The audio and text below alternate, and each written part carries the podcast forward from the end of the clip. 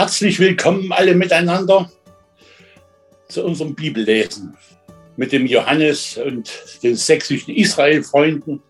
Wir hoffen, das multipliziert sich global immer weiter. Äh, ich habe mir jetzt sagen lassen, dass sogar Leute aus Südafrika da schon reingehört haben. Äh, wollen wir hoffen, dass sich entwickelt. No? Mich kennt ihr ja, ich war nicht immer vorne dran, aber unser junger Bruder, der Samuel, hat das sehr gut gemacht in den letzten Jahren. Und ich, der ist aber jetzt auf einem Lehrgang und ich muss ihn heute zusammen vertreten. Also herzlich willkommen heute. Und ich will gleich mit einem Bibelwort beginnen. Äh, das haben vielleicht einige von euch auch mitbekommen. Das ist meine Freude, dass ich mich zu Gott halte und meine Zuversicht setze auf Gott den Herrn. Dieses Bibelwort hat uns erreicht ganz kurz nach dem letzten Termin. Das war wohl im August, am, am 14. August, wenn ich mich recht entsinne, das letzte Bibellesen. Und da ist unser lieber Bruder Freischlatt heimgegangen. Er hat beim letzten Bibellesen ja nochmal auch mit uns gebetet. Und dann ganz, ganz plötzlich ist er am 14. August verstorben.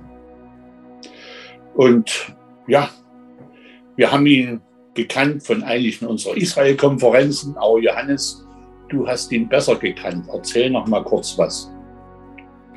Ja, für mich persönlich war der Ulrich ein, ein ganz wichtiger Wegbegleiter über mehr als 20 Jahre hinweg. Er ist ähm, auch immer wieder hier in Israel aufgetaucht.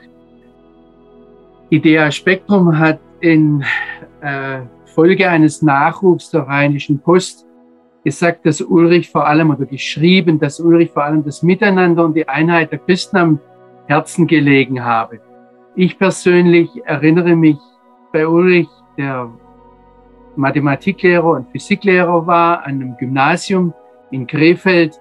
Ich erinnere mich immer wieder an die frische Neugierde auf das, was unser Vater im Himmel zu sagen hat. Und, und daraus folgte, und da war er mir ein großes Vorbild oder ist er mir ein großes Vorbild, eine anhaltende Bereitschaft, sich hinterfragen und korrigieren zu lassen. Und daraus folgte dann natürlich, dass das, was unser, unserem Herrn Yeshua unmittelbar vor seiner Passion so wichtig war, nämlich die Einheit der Yeshua, der Jesus-Nachfolger, ganz klar, dass er das als etwas Zentrales sehen musste. Also ich möchte es einfach nochmal sagen, für mich war das eine ganz, äh, eine ganz neue Erinnerung, dass er das letzte Mal noch gebetet hat zu Beginn ich glaube, die Aufnahme war oder der Ton war so schlecht, dass dann oben das rausschneiden musste. Aber er war mit dabei, ganz regelmäßig beim gemeinsamen Bibellesen. Und dann stand er ein paar Tage später vor unserem Vater im Himmel. Und ich freue mich aufs Wiedersehen mit dem Ulrich. Und ähm, Willi, wenn wir jetzt zu Anfang beten, dann lass uns doch ganz besonders die Annette mit einbeziehen auf der einen Seite wünsche ich mir so einen Heimgang, so ganz unmittelbar aus dem vollen Leben heraus, im, sage jetzt einmal, im nicht hohen Alter, aber satten Alter. Ähm, aber für die Familie und ganz besonders für die Annette war das natürlich ein ganz schwerer Schlag. Und ich denke, wir sollten sie jetzt im Gebet zu Beginn einfach vor unseren Herrn bringen. Willi, würdest du das machen? Ja. Lieber Herr, es ist manchmal ja, manchmal staunen wir nur, wie du mit uns Menschen umgehst. Gnädig und barmherzig bist du allemal. Aber manchmal geht es auch so schnell, dass wir nicht so recht begreifen, was du für Pläne hast. Und wenn das jetzt auch für die Annette und die ganze Familie wahrscheinlich sehr, sehr plötzlich gekommen ist, so dürfen wir sie trotzdem alle miteinander in deine Hände befehlen. Du bist der große Tröster. Und du zeigst uns auch einen großen himmlischen Horizont. Du hast ja schon Wohnungen für uns bereit gemacht in deinem Reich. Und dort dürfen wir alle hin, Herr. Und das ist was Großartiges. Und deswegen segne einfach die Annette und tröste sie in dieser Zeit jetzt und hab einfach Dank, dass du die ganze Familie in deinen Händen hältst. Und danke, dass wir uns immer wieder neu deswegen auch in deine Hände geben dürfen, mit Leib, Seele und Geist. Denn da sind wir gut aufgehoben. Amen. Amen.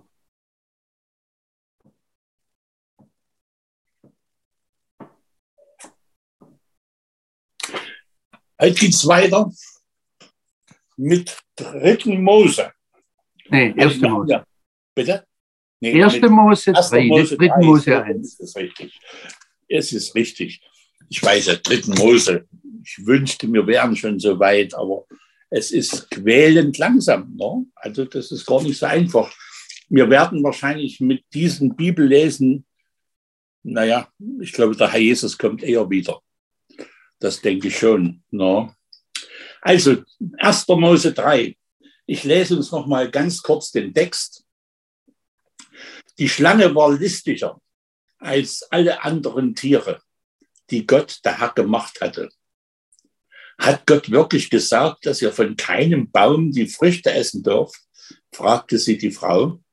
Natürlich dürfen wir, antwortete die Frau, nur von dem Baum in der Mitte des Gartens nicht. Gott hat gesagt, esst nicht von seinen Früchten. Ja, berührt sie nicht einmal, sonst müsst ihr sterben. Unsinn, ihr werdet nicht sterben, widersprach die Schlange, aber Gott weiß, wenn ihr davon esst, werden eure Augen geöffnet. Ihr werdet sein wie Gott und wissen, was Gott, was gut und böse ist.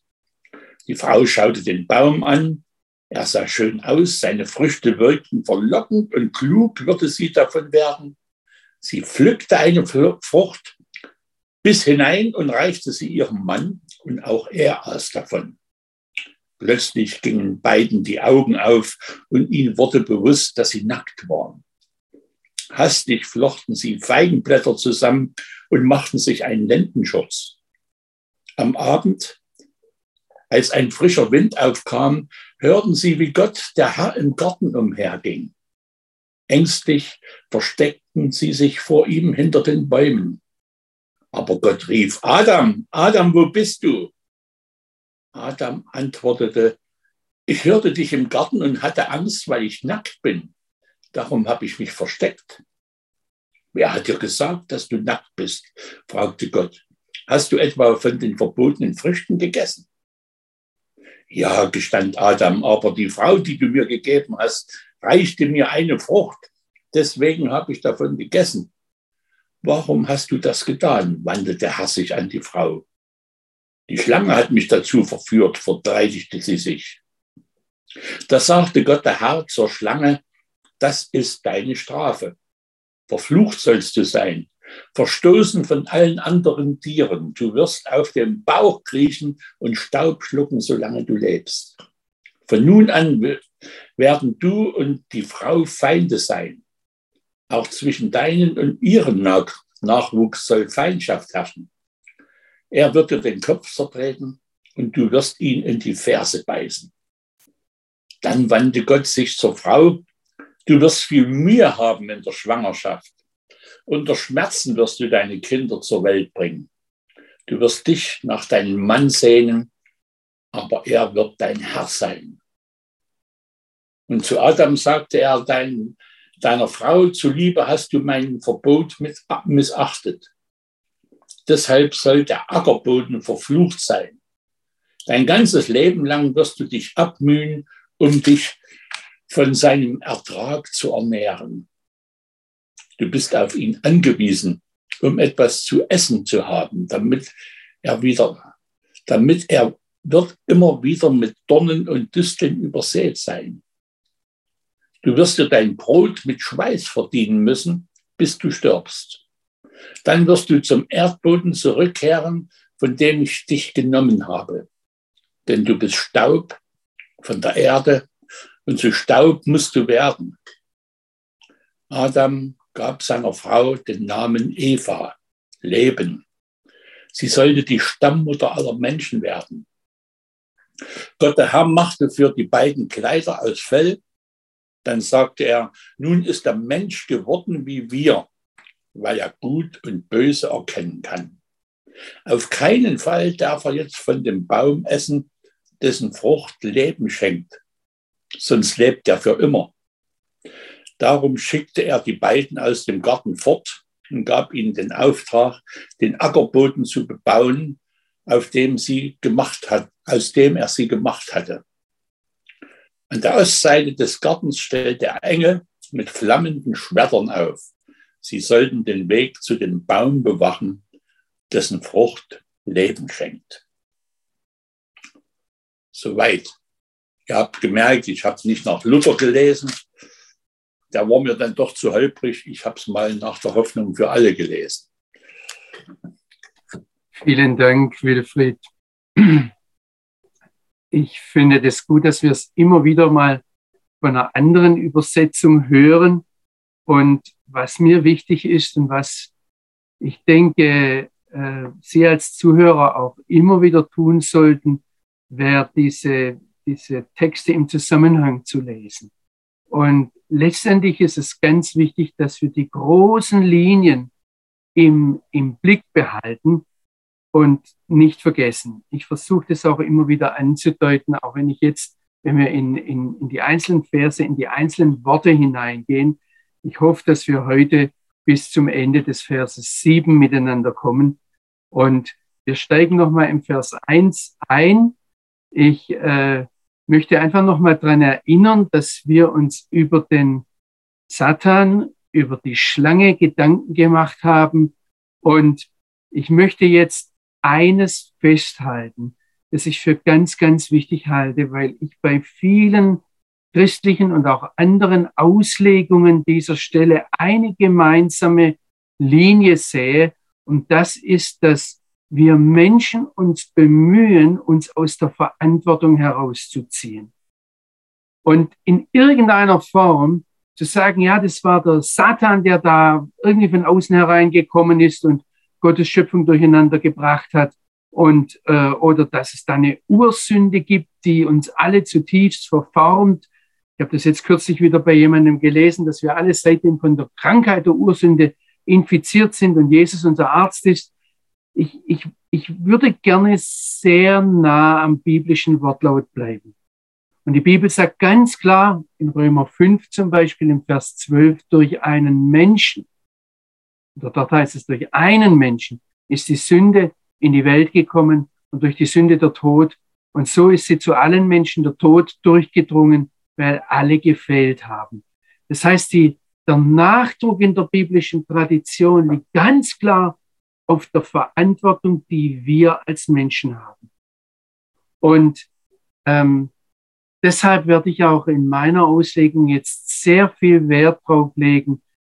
Ja, da ist die Schlange, die war listiger als alle Tiere des Feldes, die der Herrgott gemacht hatte.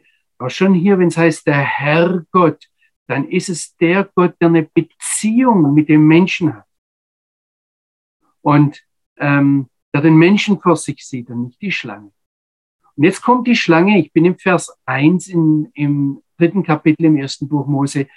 Jetzt sagt diese Schlange, oder im Hebräischen ist es eigentlich der Schlange, also der Nachash ist ein männliches Wesen, der sagt zu der Frau, hat Gott wirklich gesagt, ihr sollt nicht essen von den Bäumen des Gartens. Also er, er drückt ein Erstaunen aus, eine Ungläubigkeit und versucht zunächst einmal die Vernünftigkeit des göttlichen Verbots zu bezweifeln. Er kann überhaupt nicht glauben, was Gott da gesagt haben soll. Mhm. Wir wollen uns heute Gedanken machen über die, über die Versuchung, über das, was da passiert und da etwas näher hineinsehen. Und wir sehen jetzt als erstes, dass es da so ein Anstoß ist. Es ist kein Argument. Es ist keine offene Rebellion, sondern ähm, es ist diese Einstellung, hm, wirklich? Und was dann als erstes passiert, ist, dass er den, äh, den, den, den Blick auf das, das Verbot maßlos eigentlich übertreibt. Er er sagt, hat Gott wirklich gesagt, ihr dürft von, von keinem Baum des Gartens essen. Gott hat es vorher ganz anders gesagt. Ich möchte noch einmal zurückgehen, wo es jetzt um Versuchung geht. Und ich habe mir noch einmal eines gemacht, einfach um das nochmal zu zeigen.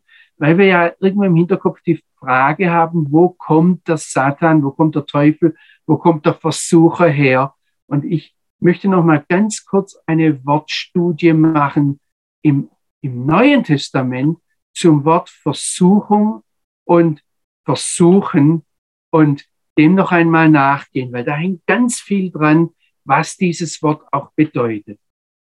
Also zunächst einmal heißt dieses griechische Piraso oder Perazo würde man vielleicht sagen, oder Pirasmos, Perasmos, das heißt zunächst einmal so, wie wir es auch im, im Deutschen oder vielleicht im Schwäbischen mehr sagen, dass man sagt, ich habe versucht etwas.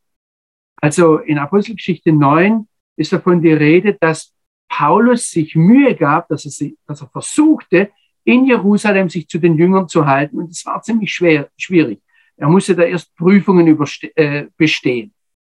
Oder dann in Apostelgeschichte 16 heißt es, dass Paulus und seine Gefährten versuchten, sich Mühe gaben, einen Versuch unternahmen, von Mysien nach Bithynien zu reisen. Aber dann heißt es, und der Geist ließ es nicht zu.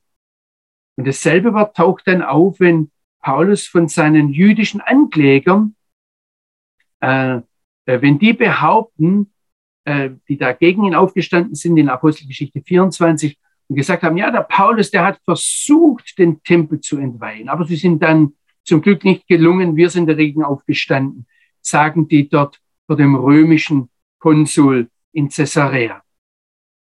Das Wort versuchen hat dann was mit erproben zu, zu tun. Also jemanden zu versuchen heißt jemanden auf die Probe stellen, prüfen, untersuchen, ausforschen, ausfragen, auskundschaften. Die Versuchung ist dann wirklich etwas, dass man jemanden auf die Probe stellt. Und ich halte es für ganz wichtig, dass wir das sehen. Der erste, der im Neuen Testament tatsächlich wirklich auf die Probe gestellt wird, das ist Jeshua, das ist Jesus, ähm, der Messias. Und zwar vom Satan, vom Versucher, vom Teufel. Die Worte tauchen in der Versuchung von Jeshua auf. Und das ist natürlich der, ich sage jetzt einmal, der Gegenpol zu dem, dass wir hier in 1. Mose 3 die Versuchung des Adam haben. Und ähm, Jeshua ist es dann, der dem Teufel entgegenhält, du sollst den Herrn, deinen Gott, nicht versuchen. Taucht dasselbe Wort auf. Also da ist was Schlechtes, was Negatives in dem Wort versuchen drin. Ähm, Jeshua wird dann von seinen Zeitgenossen also den Pharisäern, Schriftgelehrten und Sadduzäern versucht. Und der Hebräerbrief greift das heraus und sagt, weil Jeshua geprüft wurde, da taucht das Wort auch wieder auf, in Hebräer 2, Vers 18, ähm, weil Jeshua geprüft wurde, kann er denen helfen, die geprüft werden. Und in Hebräer 4, Vers 15 äh, ist davon die Rede, dass wir einen hohe Priester haben, der unsere Schwachheiten versteht, weil er eben in allem versucht wurde.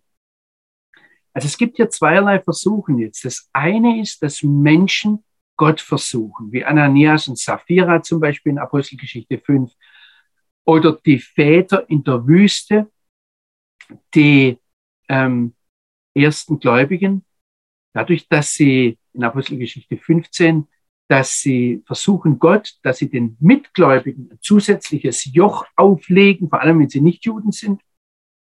Paulus wird versucht durch die Nachstellungen der Juden, aber dann ist es immer wieder Gott, der versucht, auch im Neuen Testament.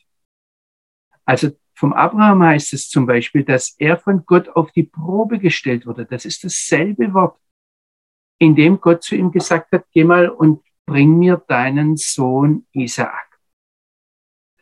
Das heißt, die Gläubigen werden versucht, immer wieder, also in Galater 4 zum Beispiel durch den Zustand des Paulus, in 1. Korinther 10 von Gott oder dann vom Satan oder vom Versucher. Jeshua bringt es, also Jesus bringt es, wenn er sagt, dass das Wort Gottes gleicht einem Samen, das ist in Lukas 8, Vers 13, ein Same, der ausgestreut wird. Und dann sagt er aber, dieser Same, äh, der auf den Fels fällt, der hat keine Wurzel. Und wenn dann die Zeit der Prüfung kommt, dann fallen sie ab. Wenn Gott, was manche Christen behaupten, uns nicht in Versuchung führen würde, dann gäbe es überhaupt keinen Grund, ihm zu sagen, führe uns nicht in Versuchung, ihn darum zu bitten, im Vater unser zum Beispiel.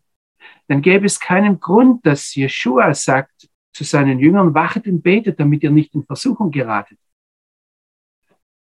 Jakobus im ersten Kapitel spricht ausführlich über Versuchungen und er sagt dort, ich lese jetzt Jakobus 1 ab Vers 2, da sagt er, erhaltet es für lauter Freunde, meine, für lauter Freude, meine Brüder, wenn ihr vielfältige Prüfungen, vielfältige Versuchungen erlebt. Seid euch darüber im Klaren, dass die Bewährung eures Glaubens Geduld bewirkt. Die Geduld aber soll einen vollkommenen Erfolg haben, sodass ihr vollkommen und tadellos werdet, euch nichts fehlt. Sehen wir hier in Jakobus 1, da ist die Versuchung, die Prüfung dazu da, um jemanden zu bewähren, um ihn vollkommen und tadellos zu machen. Der Jakobus schreibt hier, so dass ihr in nichts das Ziel verfehlt. Und wenn ich jetzt weiterspringe zu Vers 12, ich bin immer noch im Kapitel 1 des Jakobusbriefes, da schreibt der Jakobus, glücklich ist der Mann, der Prüfung erduldet, denn er bewährt sich. Und er wird die Krone des Lebens empfangen, die der Herr denen versprochen hat, die ihn lieben. Jetzt geht's weiter. Er schreibt jetzt, keiner, der geprüft wird, soll sagen, ich werde von Gott versucht. Denn Gott ist unversuchbar des Bösen. Er versucht auch niemanden. Ein jeder wird von seinen eigenen Trieben versucht. Er wird gereizt und gelockt. Und wenn der Trieb oder die Begierde dann empfangen hat, gebiert sie die Sünde. Die Sünde aber, wenn sie ausgereift ist, bringt Tod. Wenn wir da genau hinsehen, dann sehen wir, dass was der Jakobus macht, ist genau das, was ich immer wieder jetzt betont habe, nämlich dass er sagt, ihr lieben Leute, ihr seid selbst verantwortlich. Schiebt nicht die Verantwortung ab. Und dasselbe sehen wir auch ich weiß jetzt nicht, ob ich 1. Petrus 1, Vers 3 bis 7 vorlesen soll. Ähm, wir haben das Ähnliche, wenn, wenn der Seher Johannes in der Offenbarung das Wort Peraso oder Perazzo, Perazome äh, aufgreift.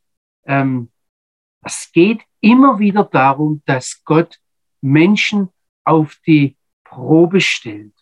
Und im Gegenteil, wir sollen hier sogar sehr Johannes sagt es, und es kommt auch beim Paulus vor, dass äh, wir andere auf die Probe stellen sollen. Und in Offenbarung 2, da lobt der Johannes die Gemeinde in Ephesus, dass sie durch dieses auf die Probe stellen falsche Apostel geprüft und entlarvt hat. Und Paulus schreibt an die Thessalonicher in 1. Thessalonicher 5, Vers 21, prüft alles, auch das Gute behalten.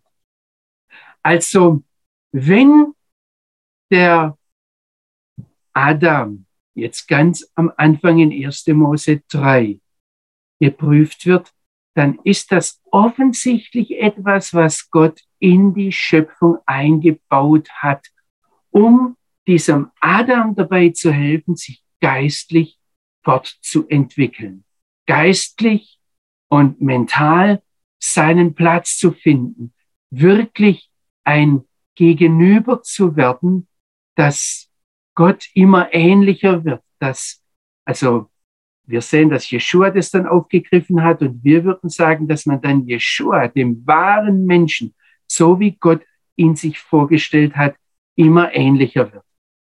Ich habe das letzte Mal darauf hingewiesen, dass es Gott ist, der immer wieder den Satan, auch wenn wir dieses für uns schlimme Wort nehmen, dem Menschen in den Weg stellt, um ihn zu prüfen. Jetzt kommt der Schlange und fragt, ja, hat Gott wirklich gesagt, ihr sollt nicht essen von allen Bäumen des Gartens? Und da antwortet die Schla Frau der Schlange, von den Früchten der Bäume im Garten essen wir. Aber von den Früchten des Baumes in der Mitte des Gartens hat Gott gesagt, esst nicht davon, rührt ihn auch nicht an, damit ihr nicht sterbt. Ich möchte jetzt eines machen. Ich möchte einmal diese, das, was die Frau hier gesagt hat, ähm, diese Worte einander gegenüberstellen. Jetzt funktioniert hier gerade bei mir was nicht. Ähm, machen wir es einfach anders. Ähm, ich werde euch das jetzt am Bildschirm auch zeigen. Ich mache mal was und wir, es geht ja darum, dass wir äh, miteinander lernen, wie lesen wir Bibel. Und da möchte ich Ihnen ganz, ganz viel Mut machen, äh, auch mal ein Blatt Papier herzunehmen und die Bibel abzuschreiben. Das hat einen Grund, warum der König ganz am Anfang die ganze Torah abschreiben sollte. Also ein israelitischer König, so sagt es Mose im fünften Buch Mose. Ich habe jetzt einfach das abgeschrieben und ich, ich zeige Ihnen das jetzt auf dem Bildschirm. Was hat Gott ursprünglich geboten? Da gehen wir zurück in 1. Mose 2, Vers 16 und 17. Da heißt es, der Herr Gott befahl dem Menschen, von allen Bäumen des Gartens darfst du ganz frei essen, vom Baum der Kenntnis von Gut und Böse, von ihm sollst du nicht essen, denn an dem Tag, an dem du von ihm isst, wirst du ganz sicher sterben. Und jetzt vergleichen wir das einmal. Was fragt die Schlange? Die sagt zu der Frau in 1. Mose 3, Vers 1, hat Gott wirklich gesagt, ihr sollt nicht essen von allen Bäumen des Gartens? Die Schlange greift es auf, dass alle Bäume, was Gott ursprünglich gesagt hat. Jetzt gehen wir einen Schritt weiter. Wie antwortet die Frau darauf? Was, was sagt sie jetzt darauf? Die Frau antwortet der Schlange von den Früchten der Bäume im Garten essen wir, aber von den Früchten des Baumes in der Mitte des Gartens hat Gott gesagt, esst nicht davon, rührt sie auch nicht an, dass ihr nicht sterbet. Das erste, was jetzt auffällt, ist, dass die Frau, nee, dass die Schlange nicht von der Herrgott spricht oder von Gott, der Herr, sondern die Schlange spricht von Gott. Hat Gott wirklich gesagt. Und die Frau greift das auf. Da hat jetzt bei uns die Theologie, die Universitätstheologie ganz viel, ich sage jetzt einmal, schief gemacht, indem sie angefangen hatten, gesagt, ja, wenn davon Adonai Elohim, also der Herr Gott die Rede ist, dann ist das eine Quelle und Elohim ist eine andere Quelle. Wenn wir das, den Text als Ganzes nehmen, sehen wir, und das habe ich versucht in der Vergangenheit auch zu erklären, dass dieser Begriff Adonai Elohim den Gott beschreibt, der eine persönliche Beziehung mit dem Menschen möchte. Und was jetzt hier passiert, ist, dass die Frau, dass die Frau den, also die, Schlange redet nicht von der Herrgott.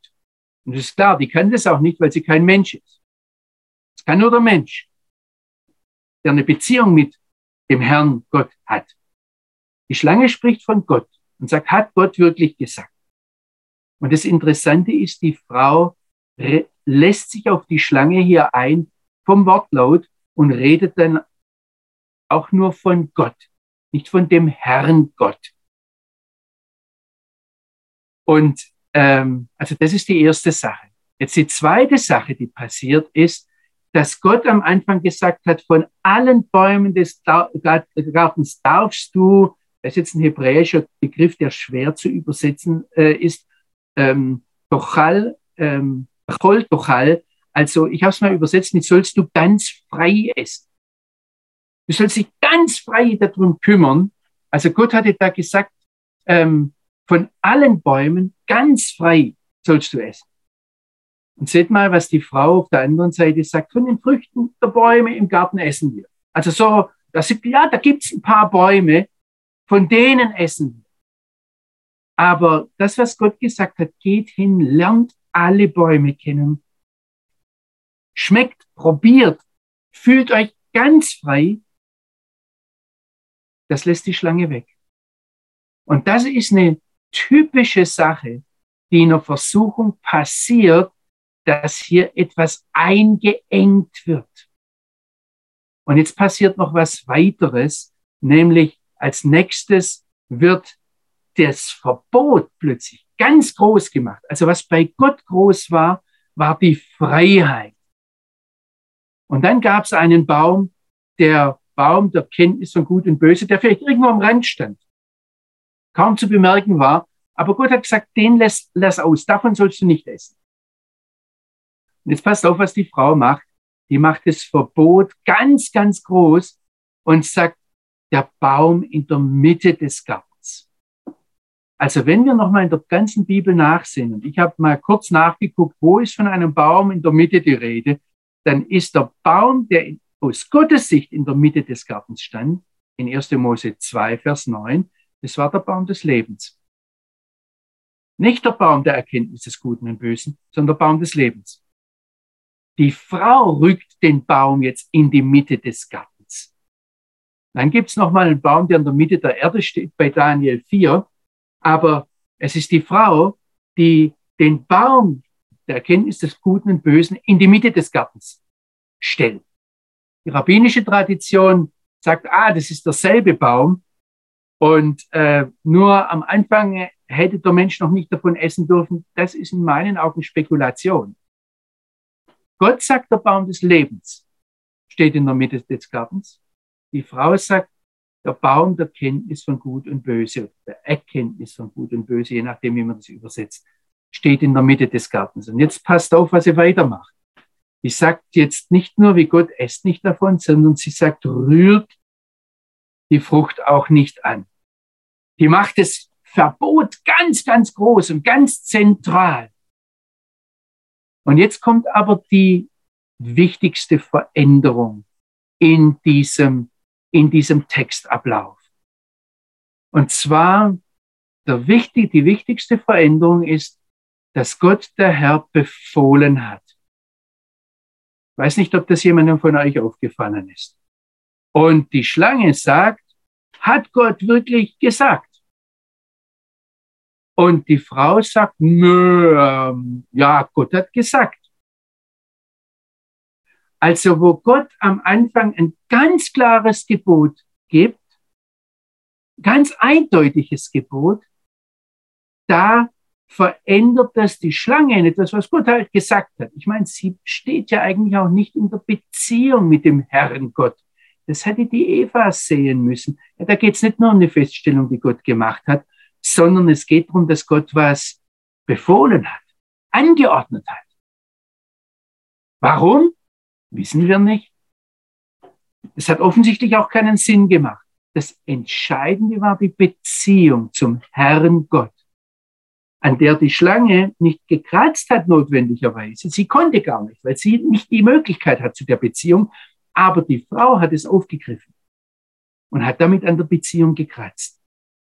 Der Rabbiner Benny Jakob sagt da, ähm, erst will man nicht, dann schafft man sich Gründe und am Schluss wird es eine ganze Philosophie, die erklärt, warum man das nicht machen muss.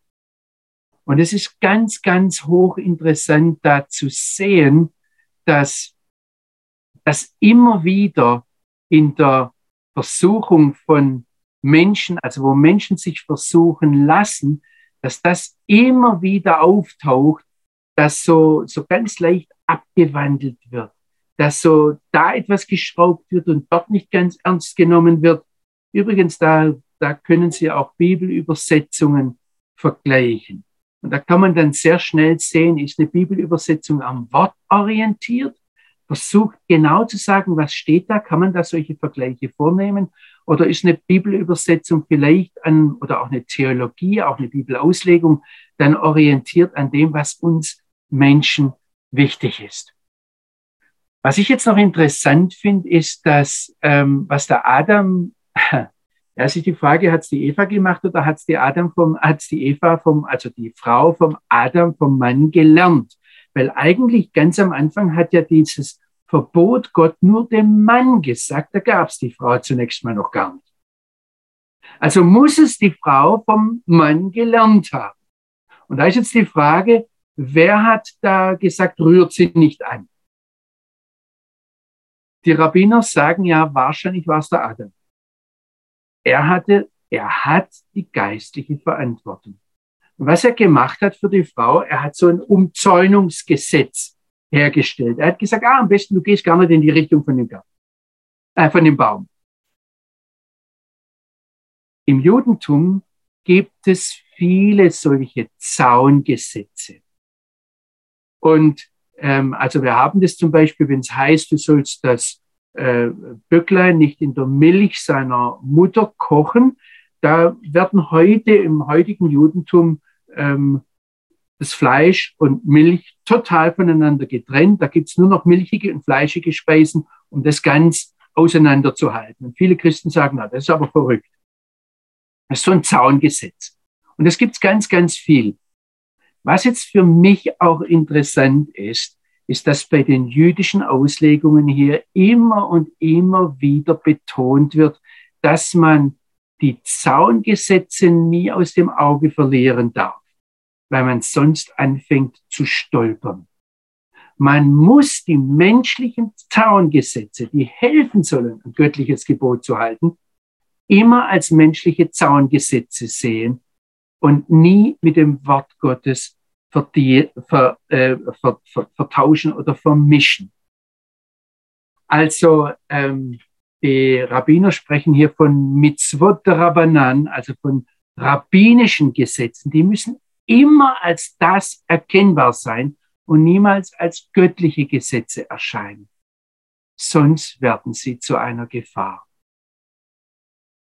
Es ist äh, für mich bemerkenswert, dass zum Beispiel der Rabbi Samson Raphael Hirsch, den ich immer wieder äh, hier zitiert habe, den Fehler hier beim Adam sieht und nicht bei der Eva, nicht bei der Frau. Er sagt, es war der Fehler vom Adam und hier hat die Versuchung angefangen, dass der Adam seiner Frau nicht erklärt hat, hör mal, ich sag dir jetzt, du sollst da nicht näher dran gehen und den gar nicht berühren, gar nicht anfassen, damit du ihn auch nicht isst ist.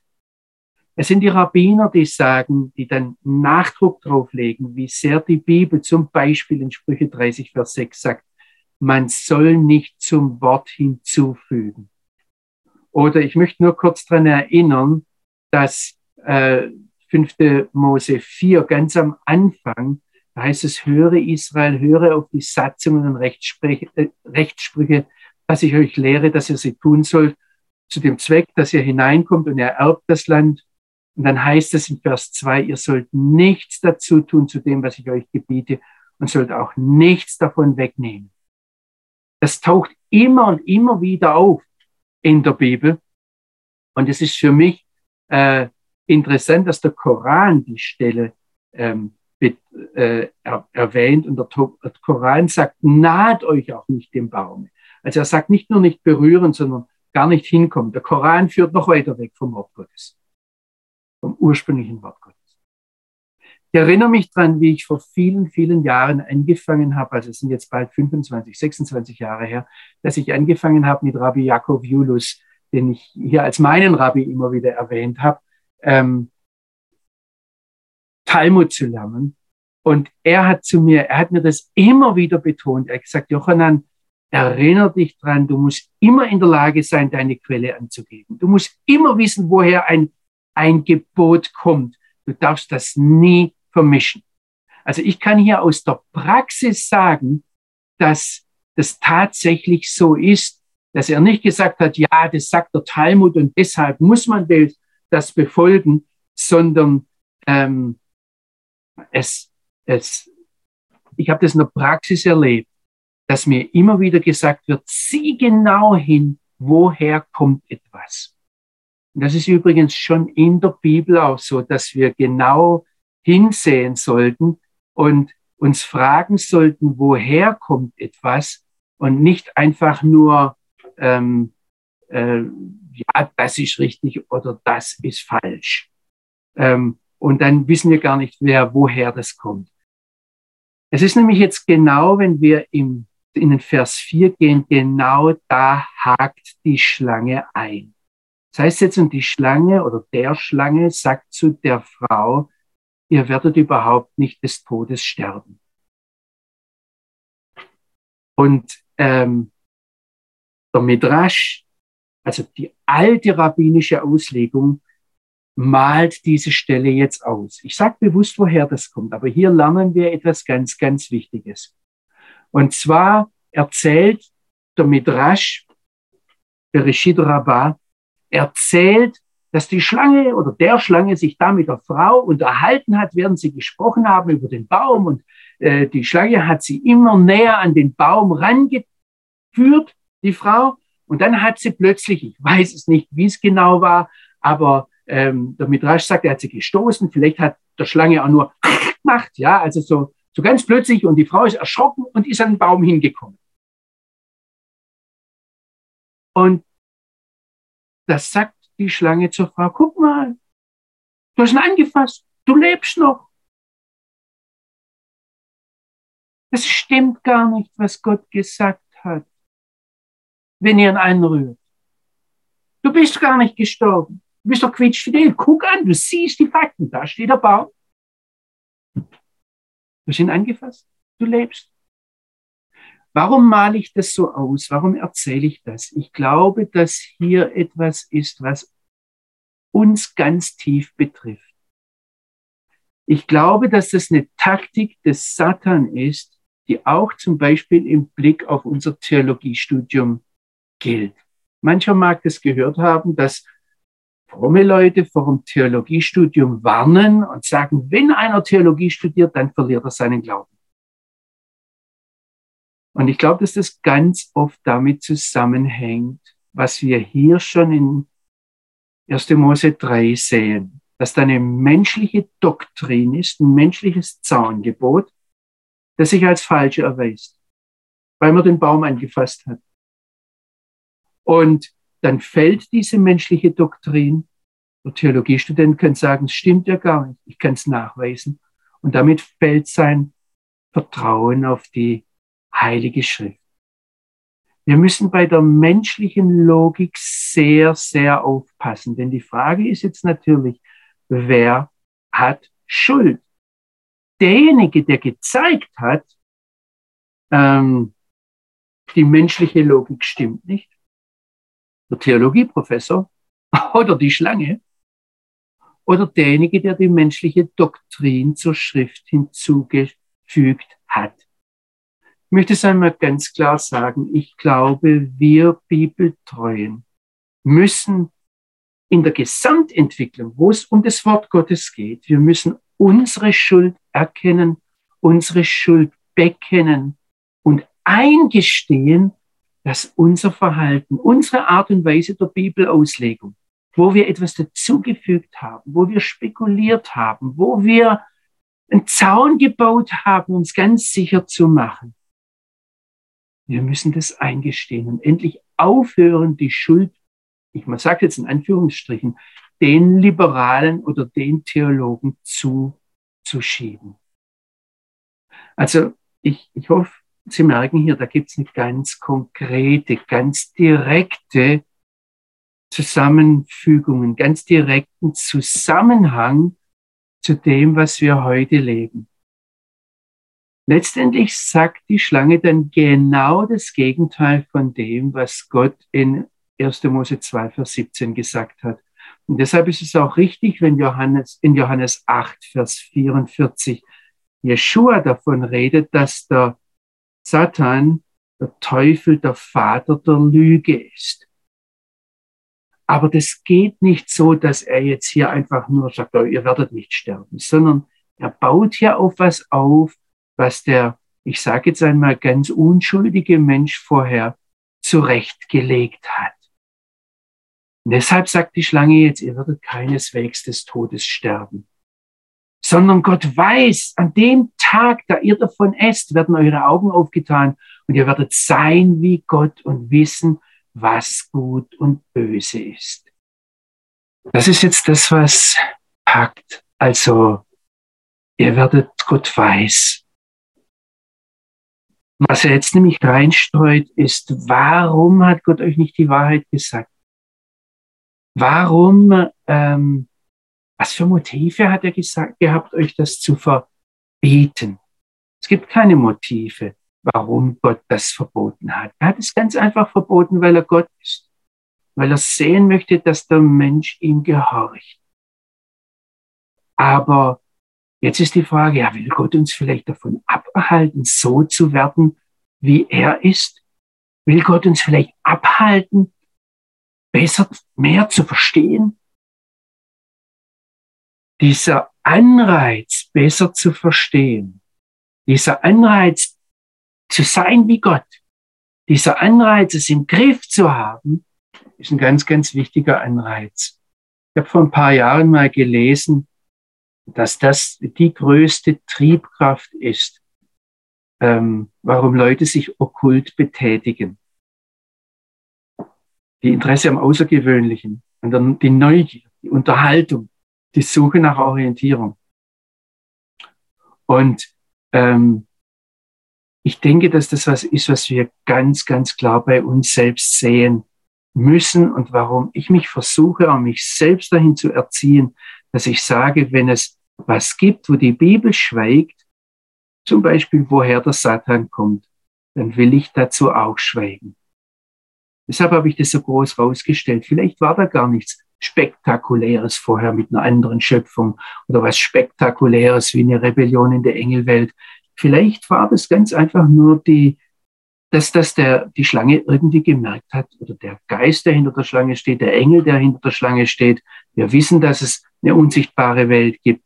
Ähm, Gott hat dieses Verbot ganz einfach nur gegeben, damit der Mensch versteht, damit, dass er nicht Gott ist und einen Herrn hat. Und die Allwissenheit ist jetzt die ganz große ähm, Versuchung. Es gibt hier immer etwas, das das ganz direkt verbindet auch mit unserem heutigen Bibellesen. Und ich möchte es jetzt nur schnell sagen, ähm, die Unterscheidung von Gut und Böse ist natürlich etwas, was auch Ziel unserer Theologie ist, was ein Zeichen der geistlichen Reife ist. Aber hier geht es nicht um darum, dass wir Gottes Wort besser verstehen und dann Gut und Böse unterscheiden, den Willen Gottes erkennen können, sondern es geht darum, wie der Schöpfer zu werden, wie Gott zu werden. Das heißt, zu entscheiden, was gut und böse ist.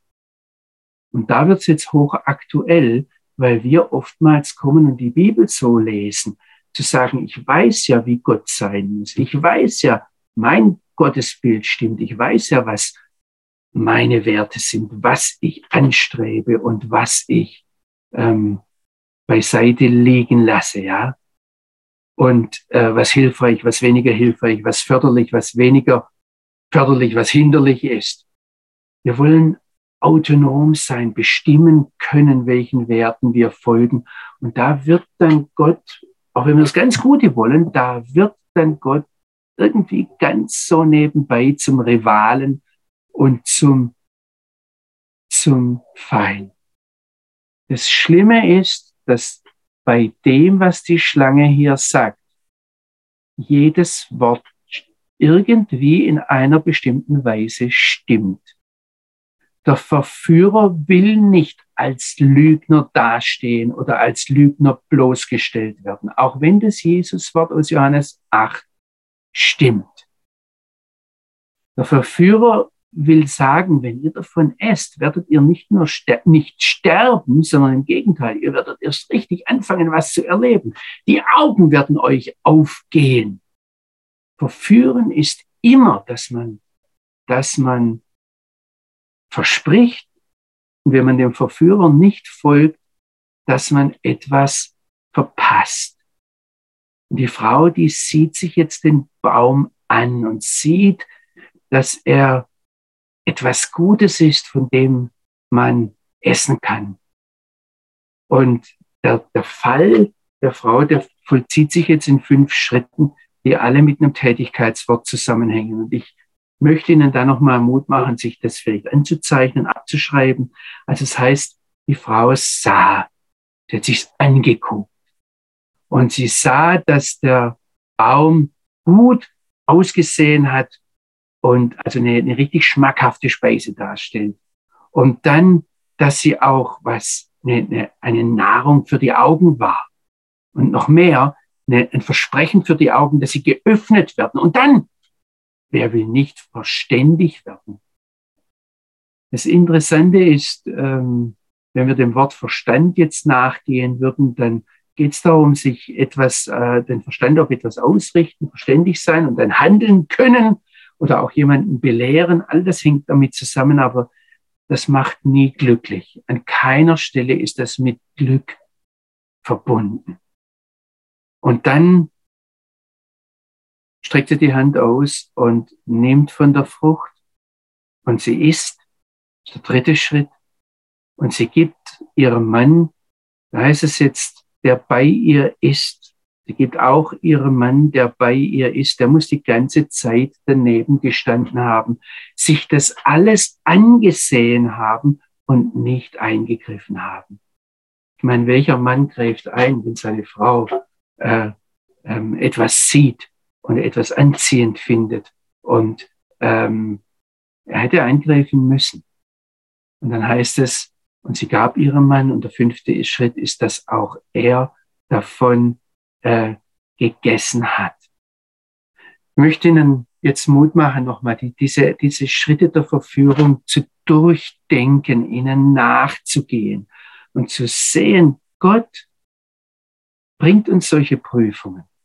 Wir dürfen darum bitten, führe mich nicht in Versuchung. Und wir haben die Zusage, dass er uns nicht verführt oder nicht prüft über unser Vermögen. Aber es gibt auch Dinge, also manchmal ist es am einfachsten wegzusehen oder wegzurennen, so wie es der Josef gemacht hat, als ähm, die Frau Potiphars ihn verführt hat. Der Midrash, geh nochmal zu den alten Rabbinern zurück, der sagt, sagt nicht, äh, ich möchte das Verbotene gar nicht. Also die, die, die verbotene Nahrung oder die verbotene Kleidung oder die verbotenen Verbindungen, Beziehungen, sondern sag vielmehr, doch, ich möchte sie.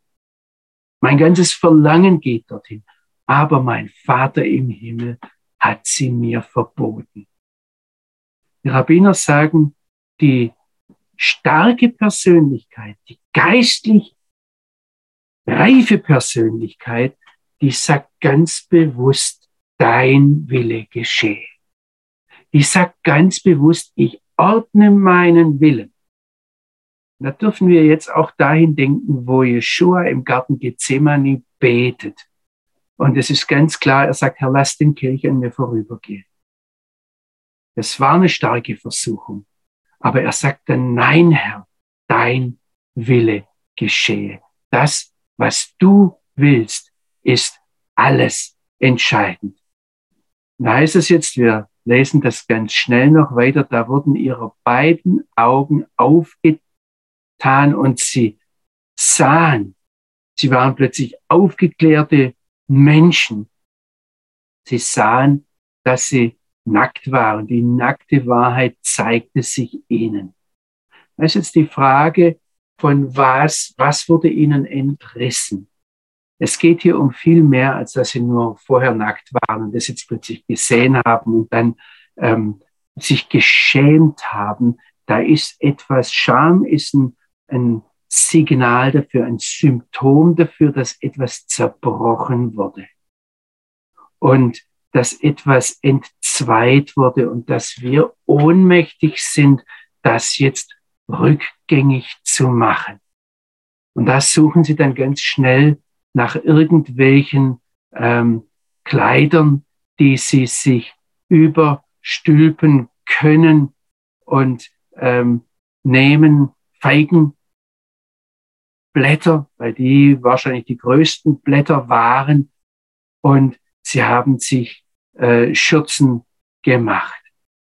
Das Interessante ist, und darauf möchte ich zum Schluss noch hinweisen, das Interessante ist, dass die Harmonie zwischen Mann und Frau zerbrochen ist, kaputt gegangen ist, dass sie sich geschämt haben, dass sie etwas zu verbergen haben, hatten, indem sie übereinstimmten.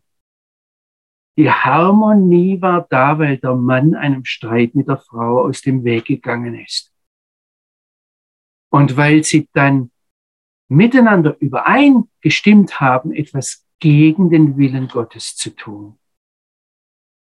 Also wenn wir das zusammenfassen, dann müssen wir sagen, die Schlange hat etwas versprochen, das dann sofort eingetroffen ist, wogegen Gott etwas vorausgesagt hat, im Blick auf den Ungehorsam, das nicht sofort eingetroffen ist. Das, was die Schlange gesagt hat, ließ sich sofort sehen.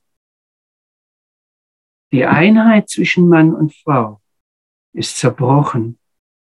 Ich glaube, dass das bis heute gilt, wo wir versuchen, Einheit zu machen, aber in der Rebellion gegen Gott, da wird es letztendlich zum, zum Zerbruch zwischen uns und zum Krieg zwischen uns gehen.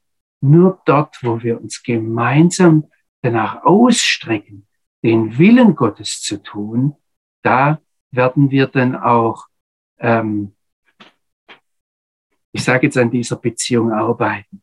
Ich möchte mal ganz viel Mut machen. Wir werden das nächste Mal auf die Stimme Gottes eingehen. Wir werden sehen, wie Gott damit umgeht, mit dieser Situation, die die Menschen geschaffen haben, indem sie in der Versuchung gefallen sind.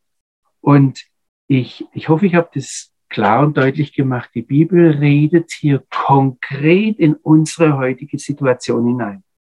Es geht nicht darum, dass damals historisch etwas passiert ist. Da ist historisch etwas passiert. Da wird uns etwas gezeigt, was diese Schöpfung grundlegend verändert hat. Und was den Adam von uns unterscheidet und ähm, die Frau von uns unterscheidet, ist, dass wir mit der Folge der Zielverfehlung, der Sünde der Väter und Vorväter zu kämpfen haben. Ich glaube, das wissen, wir Deutschen am allerbesten. Aber ähm, also so, so sauber, so rein, so, ich sage jetzt mal vom reinen Tisch, wie das Adam und seine Frau damals erleben durften. So geht's bei uns nie. Da ist immer eine Vorbelastung da. Und je älter wir werden, desto mehr Vorbelastung. Aber das Grundprinzip bleibt da und das absolut atemberaubende ist, dass eigentlich Yeshua uns immer wieder neu hilft, ich sage jetzt einmal bei diesem Nullpunkt anfangen zu dürfen. Auch heute auch jetzt, wenn Sie vielleicht sagen, das ist aber so überwältigend, ich kann nie dahin kommen, wo Adam und seine Frau standen und diese Entscheidung so, ich sage jetzt mal so aus aller Unschuld heraus treffen. In gewisser Weise dürfen wir sagen, doch Jeshua eröffnet uns den Weg durch das, was er gemacht hat. Also ich möchte das nie aus dem Blick verlieren, dass da uns etwas gesagt wird, wo Gott uns eigentlich einlädt und sagt, komm, ich möchte der Herr dein Gott sein. Hör auf, nur vom Herrgott zu reden. Hör auf, nur von Gott zu reden, sondern komm in diese Beziehung hinein. Fühl dich nicht so gut, wenn du jetzt weißt, was gut und böse ist, sondern lass dich von meinen Augen leiten. Lass dich auf diese Beziehung mit mir ein. Und das ist eben das Problematische, auch wenn wir so biblische Lehre, Bibel lesen machen. Eigentlich muss das jeder von uns selbst tun. Das kann ich niemandem abnehmen. Also, dann schließen wir noch ab mit einem, mit einem Gebet. Vater, wir bringen das vor dich. Wir stehen oftmals hilflos in unserem konkreten Leben da, wenn wir Versuchungen dastehen, die uns immer und immer wieder überrumpeln. Wir stehen hilflos da, wenn wir mit den Folgen der Schuld unserer Eltern und Voreltern unserer Großeltern und Urgroßeltern, mit der Schuld unseres Volkes, ganz besonders auch gegenüber dem jüdischen Volk, konfrontiert werden. Vater, es gibt Dinge, die uns ersticken in unserem Leben, die unser Leben geprägt haben. Und ich möchte dich einfach bitten, dass du mir, dass du uns, jedem Einzelnen konkret zeigst, was wir jetzt auch aus dem Nachdenken über diesen Text lernen können. Und dass du uns konkret zeigst, wo wir anfangen können, konkret anfangen können, anders zu werden, Verantwortung zu übernehmen, Ja zu sagen zu der Berufung, die du uns in unser Leben hineingelegt hast, Ja zu sagen zu der Mission, die du uns gegeben hast. Vater, wir wollen dein Wort umsetzen in unserem Leben zu deiner Ehre. Amen.